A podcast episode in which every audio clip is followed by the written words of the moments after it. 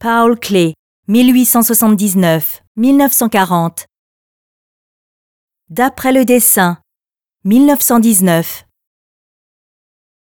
Vers 1919, suite aux expériences vécues durant la Première Guerre mondiale et à ses premiers succès sur le marché de l'art, Paul Klee se pencha sur le thème de l'autoréflexion à travers un grand nombre d'autoportraits, dont le plus célèbre est un dessin intitulé D'après le dessin ou Méditation. Dans ce contexte, le thème de clé était davantage l'autoperception et la réflexion sur soi-même d'un être introspectif et méditant que la réflexion sur le rôle de l'artiste qui ne regarde plus vers l'extérieur, mais tourne son regard vers l'intérieur. Les yeux sont hermétiquement clos, les oreilles manquent.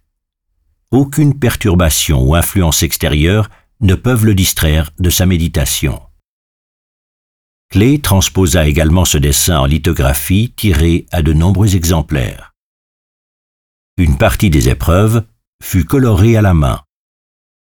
En 1919, Paul Klee fit publier la version lithographique de D'après le dessin dans les Münchner Blättern für Dichtung und Graphik, se présentant ainsi comme un mystique détaché du monde.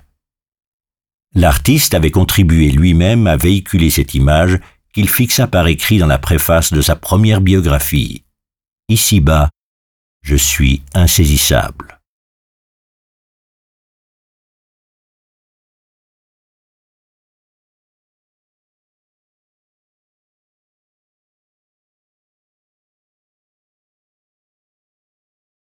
Visitez le Zentrum Paul Klee, Berne, et voyez les œuvres originales.